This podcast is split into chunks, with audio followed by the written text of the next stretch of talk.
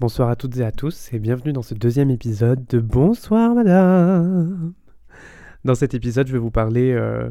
de mon parcours à moi, de mes questionnements sur le genre, de euh, euh, comment, d'où je suis parti et, comment j'ai compris et accepté que j'étais une femme, parce que je pense que c'est important avant de, se lancer un peu plus en profondeur dans le genre, de, que vous sachiez qui je suis et comment j'en suis arrivé là. Du coup, on va remonter un peu euh, au tout début de ma vie, euh, de, vraiment le, tout premier souvenir que j'ai euh, de mes questionnements de genre. donc, c'était à l'école primaire. C'est vrai que moi, j'ai eu,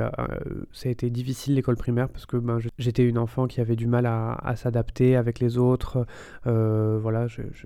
ça a été vraiment compliqué mon parcours scolaire dans tous les cas. Et, je me souviens distinctement de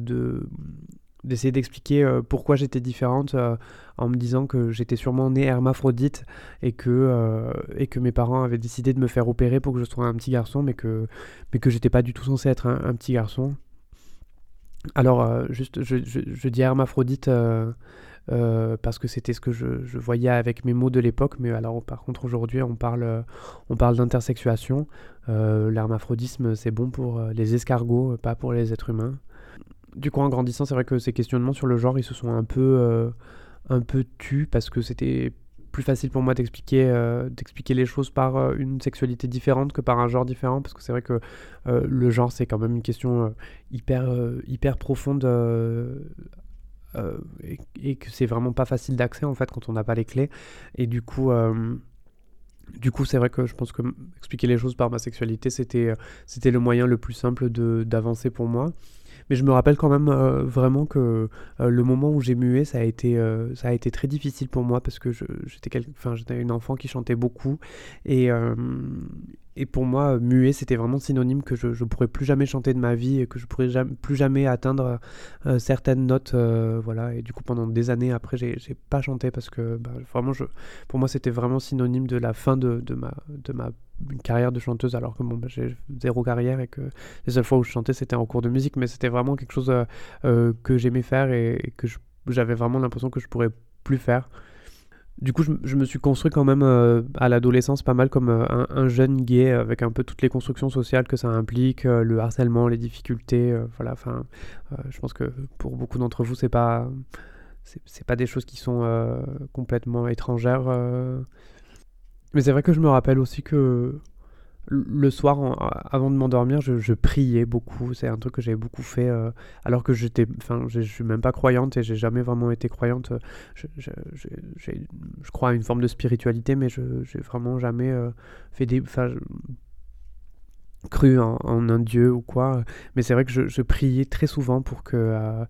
pour que pour me réveiller fille en fait pour que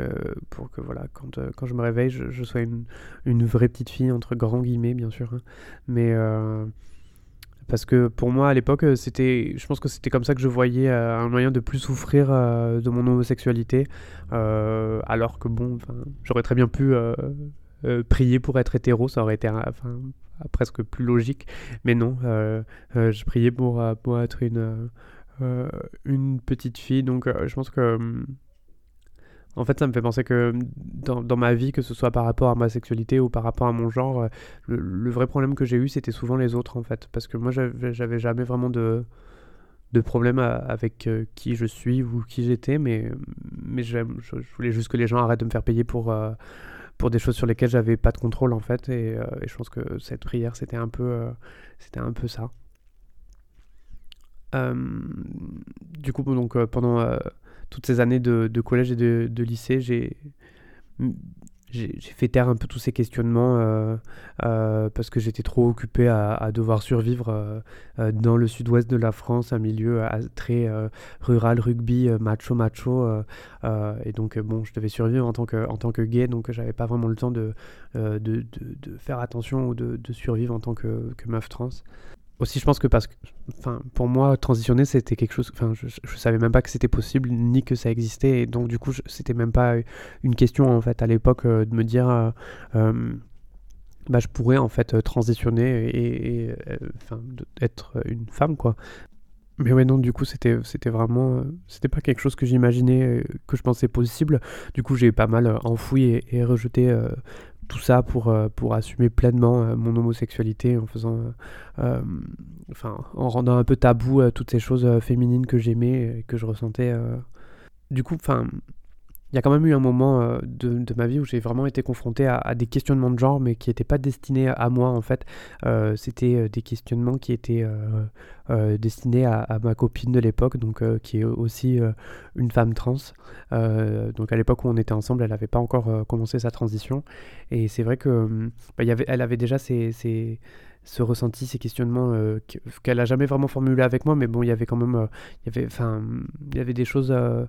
dont on avait parlé, qu'on avait vu ensemble, etc. Et c'est vrai que je pense que c'est, enfin, c'est la première fois que je, que je me suis dit que que, ça, que j'ai compris que ça, été, que ça existait en fait et que c'était possible et que bon ben voilà il y avait des gens il y avait des gens comme ça et bon à l'époque j'avais pas vraiment fait le lien avec moi mais mais c'est vrai que Enfin, je pense que c'est pas anodin. Euh, du coup, après, quand on s'est séparés, en fait, j'ai rencontré, euh, rencontré un garçon du coup qui, euh, qui, avec qui je suis resté deux semaines. Quoi, c'était vraiment, c'était vraiment ma relation pansement de l'époque et c'était un garçon qui se maquillait en fait et qui, qui m'a fait découvrir Drag Race. Et, donc le drag, euh, et, j'avais vraiment, enfin ça, ça, a été vraiment un déclic un peu pour moi, euh, parce que j'avais vraiment, euh, j'avais vraiment sous les yeux la preuve que c'était possible et que, que j'avais le droit de me maquiller, que j'avais le droit de, de m'amuser et de ressembler à une femme si j'avais envie. Et donc à partir de là, j'ai commencé à, à m'autoriser un peu de faire ce que je voulais j'ai commencé à maquiller, j'ai commencé ouais, à sortir maquillé, à, assumer des trucs un peu plus euh, femme euh, de mon genre et de, fin, de mon expression de genre du coup. Euh, tout en quand même me considérant toujours comme un garçon à l'époque, c'était quand même... J'étais pas encore prête à, à, passer le cap du genre de cette manière-là. Mais, mais du coup, j'ai ressenti un truc pour la première fois, un truc qui s'appelle l'euphorie de genre. Euh, du coup, là, c'est la, petite séquence euh, maîtresse Moira. Euh, donc, en fait, le genre, qu'est-ce que c'est? Quand on parle de genre, il y a deux, un peu deux choses qui sont primordiales selon moi. c'est la dysphorie de genre et l'euphorie de genre. donc, la dysphorie de genre, en fait, c'est. Bah, par exemple, pour un mec trans, sa poitrine, euh, ça peut donc euh, qui, est quelque chose de typiquement associé à, la féminité, alors que bon, bah, on peut avoir une poitrine et être un homme, hein, c'est pas un problème. Mais, mais voilà, donc aux yeux de la société, c'est quand même quelque chose de, de plus, de plus associé à la femme, et, donc ça, ça, va générer en fait un mal-être par rapport à, ces parties du corps bien spécifiques. voilà, et du coup, et, du coup, c'est l'euphorie de genre, c'est l'inverse. C'est bah, par exemple moi, en tant que femme trans, euh, quand on me genre au féminin, euh, on, du coup, on me genre de la bonne façon pour moi et ça, ça me crée en fait de l'euphorie parce que c'est euh, c'est quelque chose ben, avec lequel j'ai pas forcément grandi et, que c'est et, vraiment ça, ça, me, ça me crée du bonheur en fait d'être genré correctement, d'être vu en tant que, que femme aux yeux de mes amis, aux yeux de la société. Enfin, voilà du coup, euh, du coup j'ai commencé à ressentir cette euphorie de genre euh, à ce moment-là. Et, euh, et, et c'était. Enfin, je pense que j'ai un peu capitalisé là-dessus en, en, me maquillant de plus en plus, en vraiment en multipliant les occasions euh, de, de, ressentir ça en fait. Et, euh, et du coup quand j'ai commencé vraiment le drag euh, à, rencontrer des gens, à rencontrer mon groupe d'amis actuel où du coup enfin tout le monde... C'est un, milieu très queer, donc les gens ont l'habitude ont l'habitude de, des expressions de genre qui varient, euh, ont l'habitude des personnes trans, etc. Et du coup, j'ai pu explorer ça. Et en faisant du drag, du coup, de toute façon, on, performe et on joue euh, avec le genre. Et du coup, euh, ça m'a vraiment, ça m'a vraiment permis d'explorer un peu toutes ces, choses qui me, qui, me, qui me faisaient du bien et qui me, qui me faisaient plaisir. Et. et c'est là que j'ai vraiment mis le doigt sur le fait que bah, j'étais pas un homme, euh, parce que parce que parce que tout ce qui tout ce qui était attrait à, la masculinité classique c'était vraiment quelque chose que je, que je ne, supportais plus et que, que vraiment je je, refusais quoi. Et c'est là que j'ai vraiment compris que je ressentais aussi de la dysphorie du coup, notamment envers ma barbe, parce que c'est encore aujourd'hui la chose qui me, qui me rend le plus dysphorique en fait. Et, et, du coup, c'est là que j'ai commencé à vraiment me, m'identifier et, me considérer comme une personne non binaire euh, parce que euh, euh, c'était un peu la voie d'entrée pour moi de, de, ne plus être cis. voilà, je, je, pense que c'était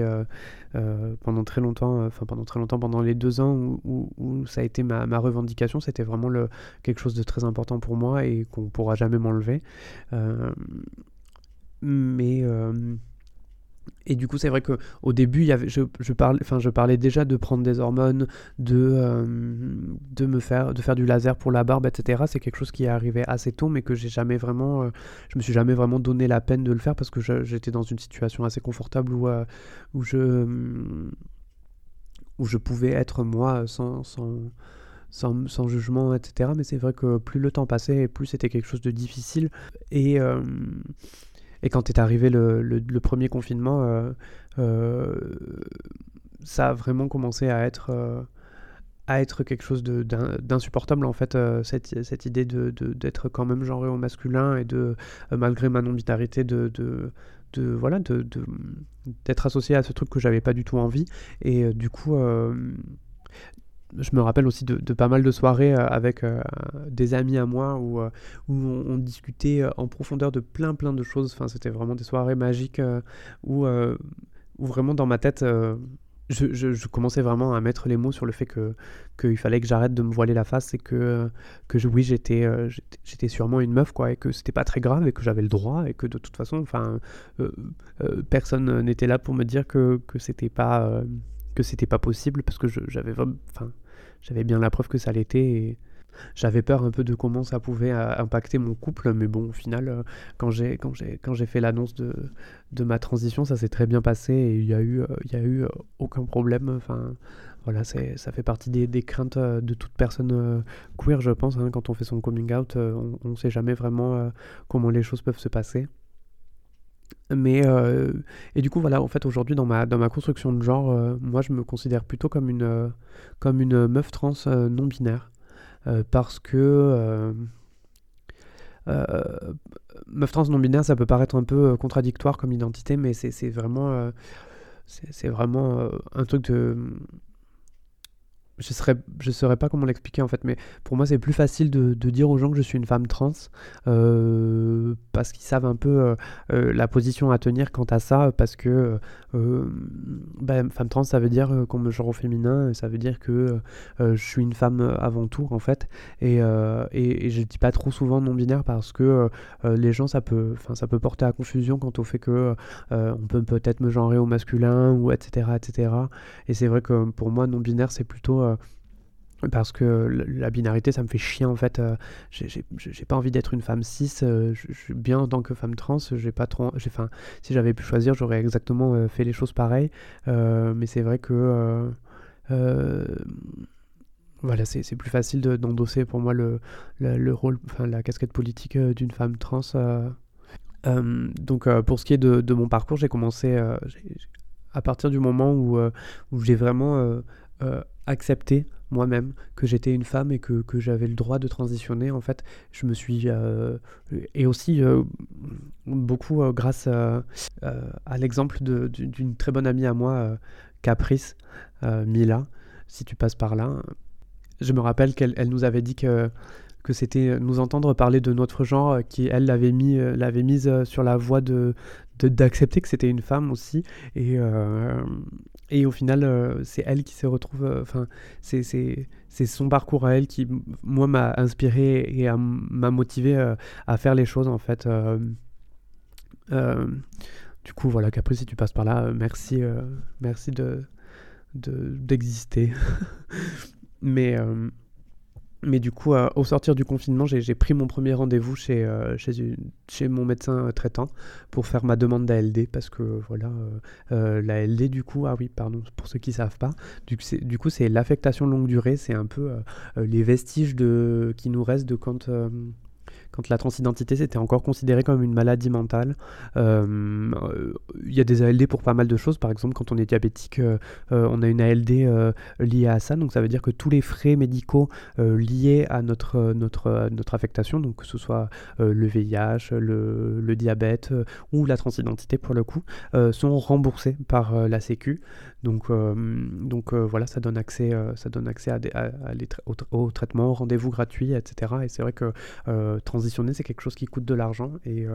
et quand on fait une transition médicale, c'est pas quelque chose de c'est pas un luxe qu'on se paye, c'est pas euh, voilà, on, fait pas ça euh, euh, parce que c'est fun, on fait ça parce que c'est vital pour nous et du coup c'est vrai que